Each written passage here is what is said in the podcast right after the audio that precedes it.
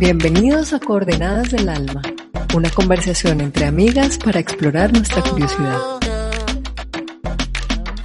¿Y a ti? ¿A dónde te lleva hoy tu curiosidad? Hola, bienvenidos, bienvenidas a este nuevo episodio de Coordenadas del Alma. Hoy estamos aquí Lili Bernal, Goya Zuluaga y yo, Caro Alonso, y em, extrañando a nuestra querida Chumi, Marta Lucía Uralle, pero ella está pasando bien, así es que nos alegra profundamente por ella. Em, la conversación de hoy está un poco enlazada con nuestro episodio anterior, porque lo que quiero proponerles es otra reflexión sobre la acción, em, pensando un poco en las razones por las cuales actuamos a veces. Em, ¿Cuáles son a veces las motivaciones? Y esto no tiene que ser necesariamente eh, como motivaciones negativas, siempre hay motivaciones, hay, cosas que nos mueven a actuar em, y, que están bien, pero hay otras que a veces, que a veces no. Em, ando pensando en un cuento que es el de las bailarinas, las zapatillas rojas ando pensando en una serie que se llama The Morning Show. Ando pensando en, em, en, como en distintas historias que me, me están cuestionando a veces desde dónde actúo. Y bueno, por ahí pongo la inquietud así a ver por dónde, por dónde nos vamos y, qué resulta. Lili. Bueno, qué temazo. Motivaciones para la acción. Yo, déjame contarte primero que, que voy a volver a lo de la educación, a la forma como nos educaron o a los, o a los juicios que nos creemos en la cabeza que nosotros somos.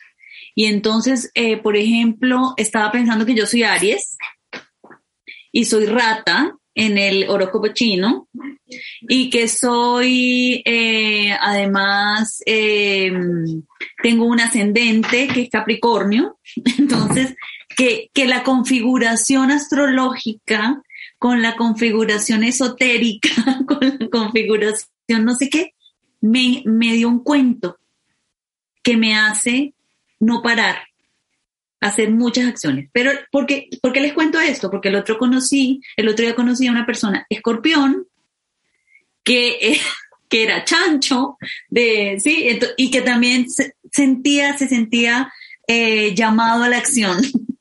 Entonces, que no importa por dónde nos lleguen estas motivaciones de la acción, nosotros vamos a actuar porque hay algo en la cultura general, como en el gran contexto mundial, que dice que si no se mueve, no tiene lo que quiere y que la acción nos va a hacer plenos, satisfechos, felices, maravillosos, lo que sea.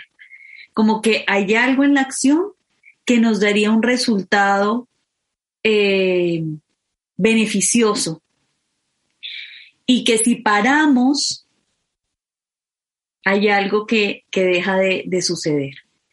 Que, que en la parada o en la reflexión o en el ocio o en algo así están los peores ¿cómo era? Que el ocio es la madre de todos los vicios y, y, como máximas así culturales que nos hacen que estemos metidos, metidos, metidos en la acción.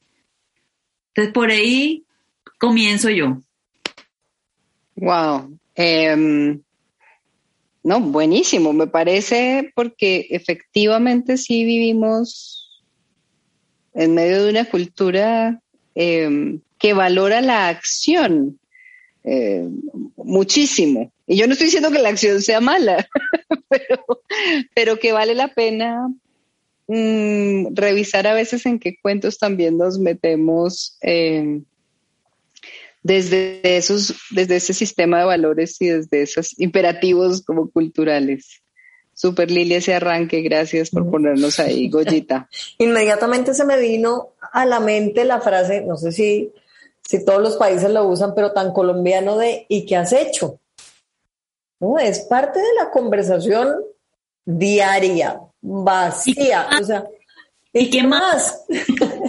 ¿Y qué has hecho? ¿Y qué más? Es como, y, la, la, respuesta de no, nada, es como, como nada. ¿Cómo me vas a decir que no has hecho nada?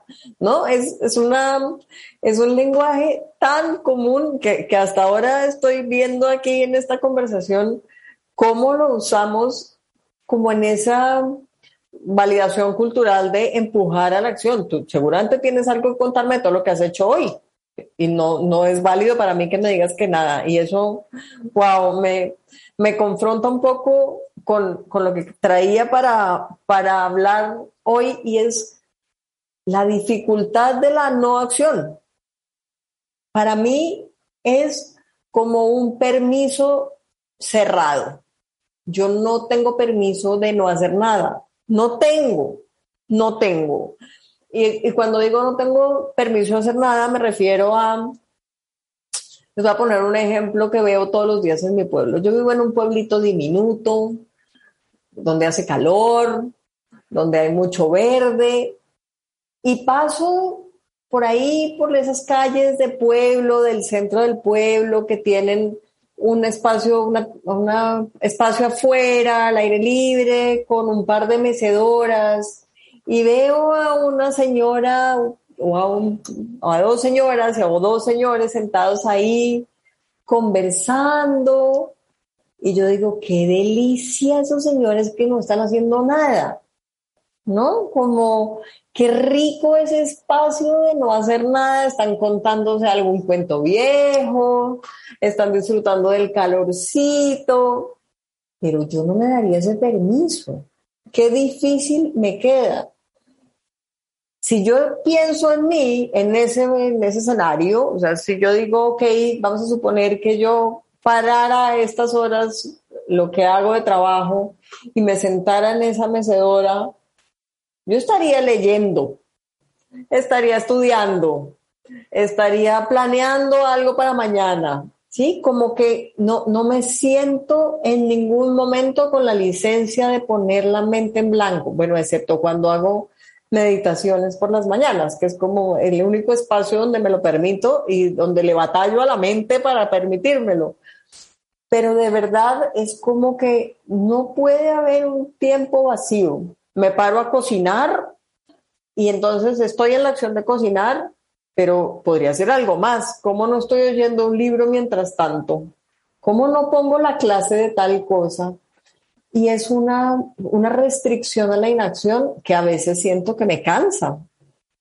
Eh, y, no lo veo. Cuando, cuando siento es como, uff, demasiado ruido hoy, se cerró este día con muchas cosas en la cabeza.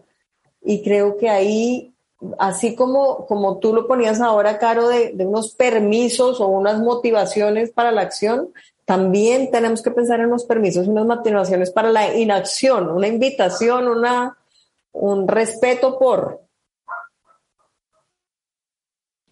Mm, total, Goyita. Y, creo que no eres la única a la que le cuesta eh, parar, no hacer nada, ¿no? Creo que es como si tuviéramos que estar permanentemente justificando em, nuestra existencia a través de lo que hacemos. Em, Incluso, no sé, si uno se enferma y, quiere estar quieto y, parar, ¿no? Bueno, yo estoy un poco en esas últimamente y entonces digo, no, pero estoy aquí acostada, pero, pero puedo hacer, ¿qué puedo hacer mientras estoy aquí acostada? Entonces sí creo que es, em, bueno, tenemos miedo de no hacer. y recuerdo una escena de, de comer, rezar y amar, en la que esta mujer está en Italia y está hablando con unos italianos que le dicen que los bingos están jodidos porque, porque todo el tiempo están haciendo y haciendo y haciendo em, y terminan el día y llegan a la casa y se destapan, no se pueden tomar una cerveza sino seis porque se lo merecen después de todo lo que han hecho en el día, ¿no? Pero es como, como poder tener que hacer mucho para ganarse esa recompensa y que los italianos tienen esto del dolce far niente, que es el dulce hacer nada. y, ese no hacer está ligado con, con el disfrutar, con el, con el conectar con los otros, ¿no? Con, y un poco con el recargar la pila del que hablábamos en la, en la conversación anterior, eh, va directamente ligado a eso que tú trajiste. Total. Y, y yo creo que, que, buena parte de lo que yo considero que es una motivación tóxica, un poco nociva para la acción, tiene que ver con la necesidad de desconectarnos. Entonces, cuando tú ves a un workaholic eh, y uno empieza a ver, y es que pues la verdad es que no quiere llegar a la casa, no quiere conectar con su familia, con, con, con, esas relaciones que pueden no ser tan fáciles, en donde puede no ser tan exitoso como, como en el trabajo. Eh, o, o cuando estamos atravesando un dolor, una pena, una pérdida, y, nos ponemos en modo hacer, hacer, hacer, ¿no? Em, también como para no conectar con esa, pues con las emociones que traen las pérdidas. Em, y pienso en, en, cuando estamos iniciando relaciones eh, afectivas, estamos en esa etapa del enamoramiento, Em, que hay un hacer dulce, pero después hay como un hacer afanado cuando la relación está pidiendo que empecemos a tener una mayor intimidad, una conexión distinta, ¿no? Y entonces toca estar haciendo planes todo el tiempo y, y, poder estar quietos, eh, juntos, eh, conversando,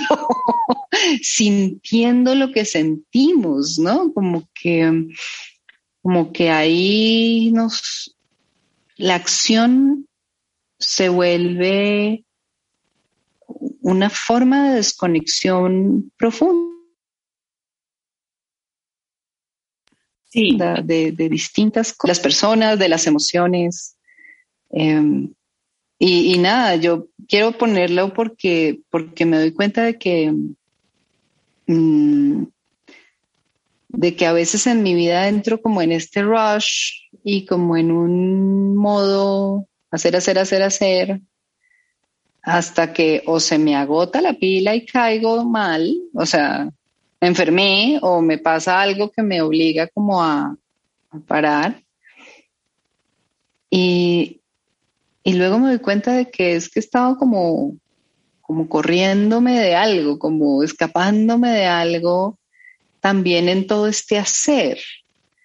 Y, mm, me voy perdiendo de cosas. Em, entonces creo que, que a veces la acción puede tener esa motivación rara. Me encanta que lo, que lo pongas como, como que la acción puede ser una anestesia. Entonces, eh, la anestesia para no, no, sentir, no estar, no, no hacer, eh, me parece, me parece súper chévere eh, ponerlo ahí, porque cuando estamos anestesiados, entonces no vivimos y es mucho más fácil hacerlo todo. como sin sentir. Entonces yo vivo en gerundio, como decía, decía Goya, sí, vivo haciendo, leyendo, bailando, cantando, cocinando, escuchando, o sea, como eh, estoy todo el rato en un movimiento frenético eh, para poder cubrir eh, todos los aspectos de la vida donde quiero mejorar, o todos los aspectos de la vida donde tengo. Entonces, hay un imaginario, eso es lo que estoy pensando ahora, que es como la super Lily, así la super mujer increíble que hace todas las cosas. Y cuando tengo tiempo, bueno, entonces junto cosas. Junto, así como Goya que cocina escuchando, yo también. O, o leo bronceándome. Sí, o sea, aprovecho los espacios, esto de aprovechar los momentos para que pueda yo hacer aquello que, que no, entonces pongo los piecitos, mis piecitos son súper blancos, no se van a broncear, les toca mucho gerundio a esos pobres, pero, pero eh, cuando apenas sale el sol, entonces yo, yo intento que pase todo en corto tiempo. Y tengo la sensación de que eso eh, eh, tiene que ver con algo mayor, que no, no es solamente de, una acción personal, es algo que, que, nos lleva el territorio de, de, los, como de las sociedades que estamos construyendo como seres humanos, en donde el ocio es considerado un, el, ocio es para, para, para gente como, si fuera como, no, no, no sé cómo, cómo decir el, el apelativo, pero, pero eh, personas que no están comprometidas con su propia vida o con su crecimiento personal o con su no sé qué. Entonces, eh, esos dos viejitos de pueblo, que me encanta cómo los describes, eh, muy seguramente habrán trabajado mucho, ¿sí? O sea, tú los agarras en el momento en donde están eh, ahí, o sea, no es que estén todo el día, quizás no, no, no están todo el día en, en, en pero sí, sí hay una un, una, algo muy frenético que, y, que, y además muchos juicios asociados a parar que nos hacen no parar, que nos hacen no parar. Y me acordé de un, de un sociólogo que se llama Byung Chul Han, no sé si lo conocen, pero tiene varios libros, unos ensayos increíbles y uno de ellos es La Sociedad del Cansancio. Y en La Sociedad del Cansancio el hombre dice Obviamente que estamos cansados porque nosotros mismos nos autoexplotamos. O sea, nosotros somos los que queremos, ya no tenemos a la fábrica o al jefe que nos explote, sino que somos nosotros mismos los que nos llenamos de actividades en, aras de, ser felices o de, o de crecer o de tener mayor potencial o de algo así. Entonces, eh, y me acordé de mi mamá también, de Han a mi mamá. Mi mamá eh, se muere la risa cuando uno quiere hacer varias cosas al tiempo, entonces dice, no, pues ponte una escobita en la pierna y de una vez, y de una vez barre. O sea, como, como que, ¿cómo puedes hacer todo eso al tiempo? Y ella me, me, nos invita siempre a hacer una cosa a la vez. Cuando estés, este, estás, cuando mastiques, mastica, cuando converses, conversa y no hacerlo todo así como achoclonado como, como yo me doy cuenta que a veces hago las cosas. Wow, creo que ahí caemos todos. Yo me identifiqué con un buen pedazo de, de esa descripción de Lili, sin duda alguna. y estaba pensando que, recordando un poco mi vida anterior del mundo corporativo y de este, estos requisitos que eso trae, no sé en qué momento se volvieron sinónimos la palabra hacer y la palabra capacidad. ¿Sí? Como que el que está haciendo mucho es el más capaz, el de mejor desempeño, el que seguramente está mejor preparado. Y en cambio, el que a las 5 de la tarde que se acaba el horario laboral cierra su computador y se va para su casa, ese es un vago, ese es muy flojo, ese no va a crecer, a ese no se le van a dar las oportunidades. Y entonces uno empieza a caer en el juego de tener que elegir de qué lado voy a estar. Quiero que digan de mí que soy una persona capaz y preparada y talentosa, o me voy a arriesgar a que digan de mí que, soy un vago, que soy perezoso, que no soy bueno. Entonces, así haya terminado mi trabajo a las 5 de la tarde, yo no podría, no se me pasa por la cabeza ni siquiera cerrar el computador e irme a la hora en punto, porque no, no, no quiero estar en ese grupo. Creo que ese es un juego que nos lleva a una distorsión muy grande de lo que de verdad es la capacidad y, de lo, lo, que de verdad es el talento y lo que de verdad es el compromiso. Creo que no, no se puede medir por el número de horas trabajadas o por las muchas tareas que hace o por la velocidad a la que desarrolla un proyecto. No, se puede juzgar desde ahí la capacidad, pero nos compramos ese, ese concepto. Y creo que por eso también nos cuesta ahora ver a las nuevas generaciones entrando en unas vidas de disfrute, entrando en unas vidas de yo no voy a trabajar de 8 a 5 en una, en una oficina, ni loco, no me va a gastar 5 años de universidad. Eh, a mí lo que me gusta es el arte y lo voy a aprender viajando por el mundo y viendo obras de otros. Y, y hoy no voy a trabajar porque hoy es mi día de descanso y a los que somos de, otra, de la vieja guardia se nos paran los pelos y decimos, pero ¿cómo? ¿Cómo es posible que vivan así? Y estos muchachos no se saben esforzar. Y, nos entramos en unos conflictos muy extraños, pero creo que de alguna manera un poquito envidiosos de su capacidad de cuidar el disfrute. Goya, es que lo que estás diciendo me encanta porque porque nosotros somos de una generación del sacrificio y que sin sacrificio ni la letra entraba, ¿cómo es? o sea, sangre, sangre, con sangre, con sangre. con sangre, entonces imagínate. Y, y claro, pensamos que es por el esfuerzo del hacer que conseguimos las cosas que tenemos.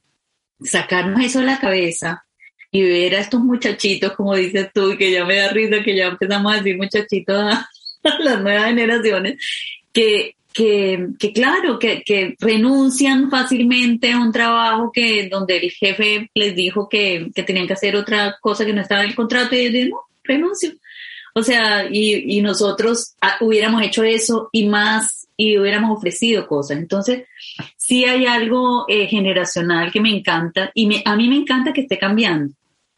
Eh, eh, a mí lo que, lo, que, lo que yo creo que las nuevas generaciones también nos invitan a, generar nuevos compromisos con la acción, compromisos distintos, compromisos en donde haya equilibrios entre, entre la vida familiar y la vida laboral, compromisos en donde eh, igual estemos comprometidos y, y, si nos toca ir pues a algún, algún, algún rango, puedo abrir en mi agenda para, para que siga sucediendo lo laboral y así. Entonces, eh, me encanta que hayas traído, traído eso y me acordé de los zapatitos rojos que trajo Caro. El cuento de, de, esos zapatitos rojos, cuando yo leí ese hace muchos años y lo volví a leer con un grupo de mujeres, las lobas queridas que, que escuchan este, este, este podcast, entonces ahí las saludo con amor a todas las lobas. Em, leímos, leímos el cuento de los zapatitos rojos y yo no podía entender ese hechizo. Ese es el cuento de una niña que manda, le mandan a hacer estos zapatitos rojos y ella se enamora perdidamente de los zapatos y le dicen que no se los ponga y ella, y ella se enamora y dice, sí, por favor, por favor, por favor, y se los pone. Y los zapatos estaban hechizados, entonces los zapatos bailaban todo el tiempo, solos, y ella entonces encima de los zapatos. Tienen que leerse el cuento, está en el libro de Mujeres que corren con los lobos. Eh, pero lo bueno de esos zapatos es que a veces nos enganchamos en unas acciones que van a un ritmo que no es el nuestro y que no tenemos la posibilidad de parar. Para, no podemos parar. No puedo mm. parar para conciliar ese, ese, ese, ese ritmo. ¿Qué vas a decir, Carito? No, no, eso que, es una danza frenética a un ritmo que no es el propio, que creo que eso es lo que nos pasa cuando trabajamos 25 horas diarias siguiendo el ritmo de una corporación o, o de un mandato social. O sea, el cuento es precioso en ese sentido. Súper. Que es bailar a un ritmo que no es propio. Total, total. ¿Quién va? ¿Quién va? Eh, que nos estamos interrumpiendo. Pero, y, para cerrar así como, como de, lo que estaba pensando, es que en el cuento también como que hay otros personajes, pero esta, esta chiquita termina subiendo una loma, bajando la loma eh, y pidiendo por favor que alguien le corte los pies. Entonces, em, imagínense llegar a ese extremo en que necesitamos a un alguien comprometido con nuestro ritmo que nos corte los pies, que nos ayude a ver, que nos ayude a mirar que ese ritmo es del demonio, que es un ritmo frenético que no lleva a ningún lado. Em, a veces necesitamos esos amigos o amigas o, alguien afuera que nos, que nos vea. Y que no supiste ni cómo elegiste, Lili. Es como que te montas en un ritmo, eh, en un ritmo de vida que en algún momento te tiene agotado y no puedes recordar por qué fue que yo escogí esta velocidad, por qué fue que yo me monté en estos zapatos, no, no lo pensé. Y cuando vas a ver, ese ritmo de vida ya ha dejado gente en el camino, ha dejado tus sueños tirados, eh, ya ni te reconoces. Entonces, sí creo que, que corremos el riesgo de que eso nos pase en la medida en que, en que compramos la idea de, de que es las muchas acciones que tenemos, que hacemos, lo que podemos mostrar para, para tener un valor. Y ahí, mm.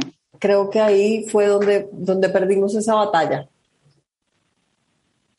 Y eso es lo que tiene que ver con la motivación, porque fíjense que cuando uno está haciendo algo que le encanta, que le apasiona, que tiene sentido para uno, pues uno actúa y, tampoco para comer y está ahí, eh, digamos, atrapado en esa acción, porque es una acción que uno eligió y que tiene sentido para mí.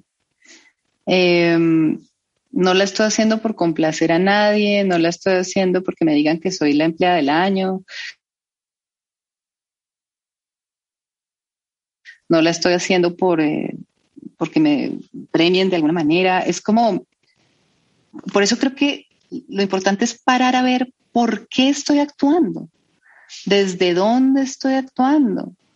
Porque yo te digo, a veces yo también puedo estar triste y puedo necesitar pararme a ir a llevar al perro a la veterinaria y hacer un par de tareas domésticas, digamos, no para desconectarme de la tristeza, sino porque si me permito irme de lleno en ella, pues tampoco voy a encontrar después cómo salir. Entonces, a veces la acción también, cuando es una acción consciente, em, estoy triste, no me quiero desconectar, o sea, sé que estoy triste, no lo estoy evitando, pero necesito ahorita eh, poner mi atención en algo distinto y luego puedo volver acá. Sí, o sea, como, como que a veces ahí la acción también es buena, no me está desconectando.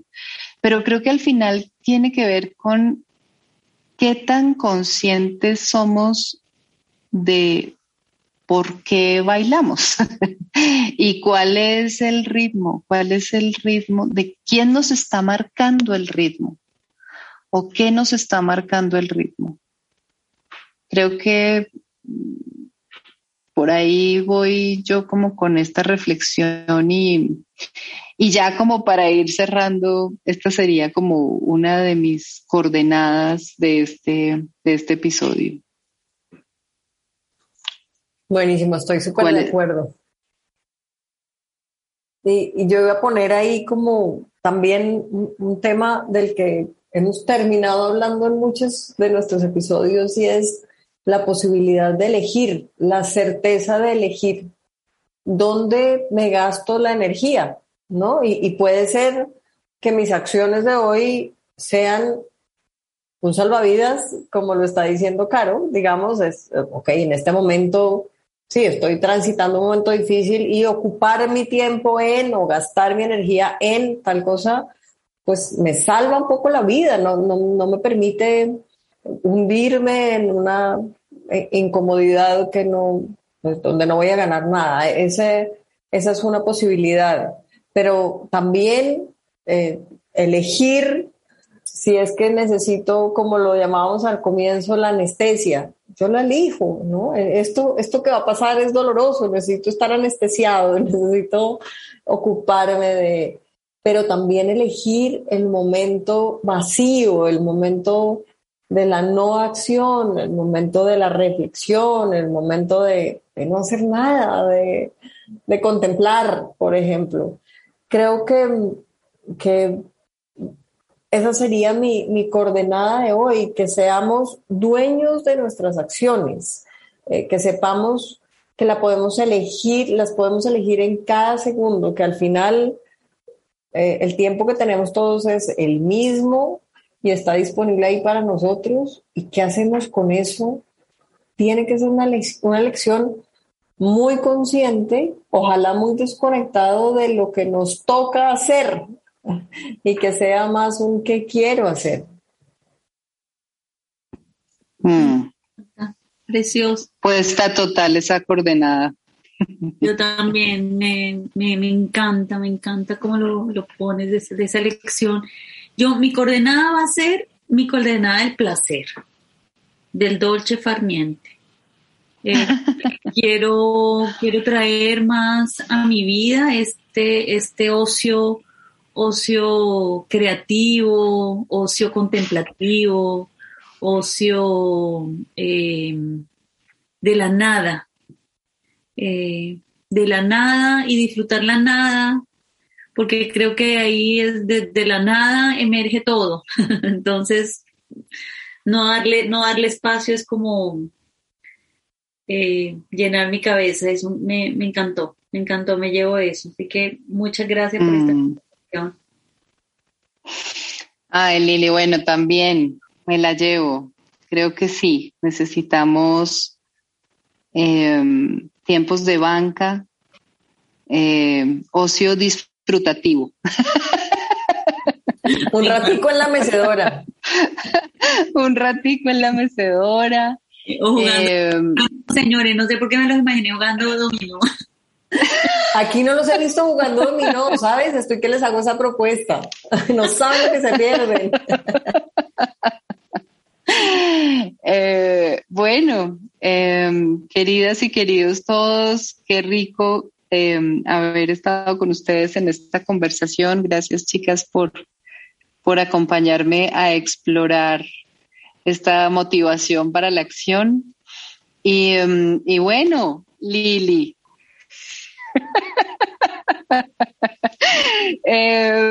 cuéntanos de qué vamos a conversar en nuestro próximo episodio coordenado. Vamos a hablar acerca de la belleza. Mm. De la belleza. Eh, ni siquiera le voy a poner subtítulos, pero como de la belleza, eh, de lo que nos impulsa, de lo que nos acompaña, de de la belleza como, como parte de nuestra existencia. Bello tema. Qué, bella invitación. Lo tenía pensado hace tanto tiempo.